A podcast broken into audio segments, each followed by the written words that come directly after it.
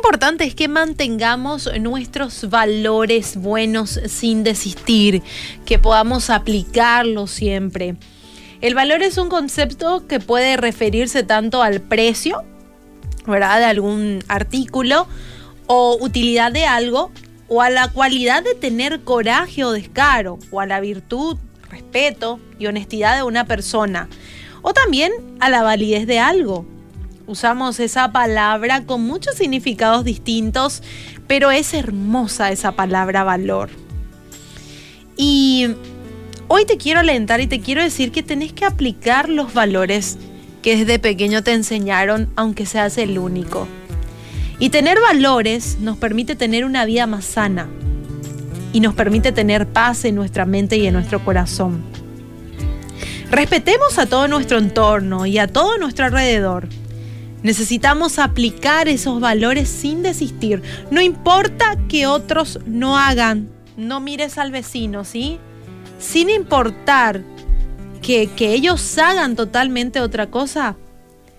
Practica los valores, ¿sí? Aplica los valores buenos. Porque así vas a ser triunfador.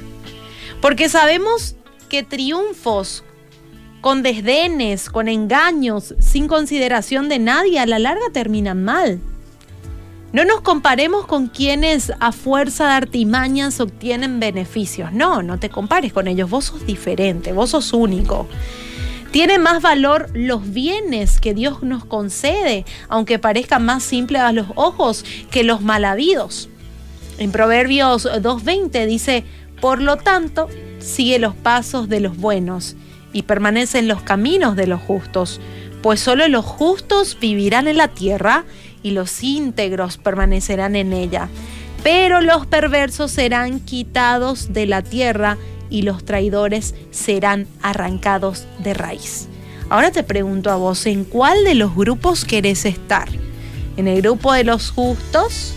O en el grupo de los perversos. Mira que yo no quiero estar en ese segundo grupo, no quiero ser quitado de la tierra, no quiero ser arrancado de raíz, al contrario, yo quiero que se vea frutos en mi vida, frutos eh, que, del Señor, frutos del Espíritu Santo. Siempre tenemos que tener presente esos valores y principios. Vivir con valores y principios es de sabios.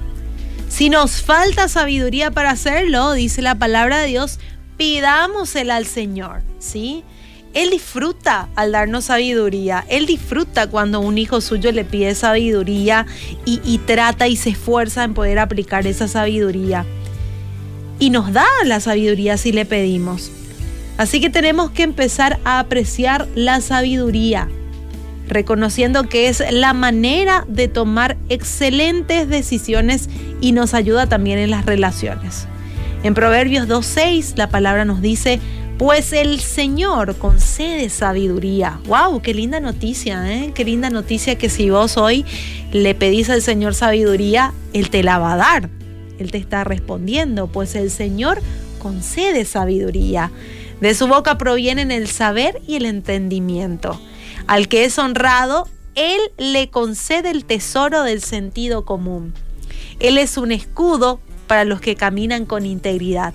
Y Él cuida la senda de los justos y protege a los que le son fieles. Así que qué lindas promesas el Señor te brinda el día de hoy si vos decidís mantenerte firme en tus valores y principios. Él te promete protección, Él te promete cuidarte, Él te promete concederte el tesoro del sentido común y te promete ser tu escudo en tiempos de dificultad y en tiempos buenos también. ¿Quién no quiere tener al Señor de su lado, verdad? Yo hoy decido tener al Señor de mi lado. Yo no sé vos desde dónde me estarás escuchando, pero decidite por eso. Mantenete firme, aunque sea difícil, aunque no todos lo hagan, vos podés, ¿sí? Si el Señor te dijo que podés, mantenerte firme con tus valores y principios es porque lo podés hacer. Así que fuerza y arriba.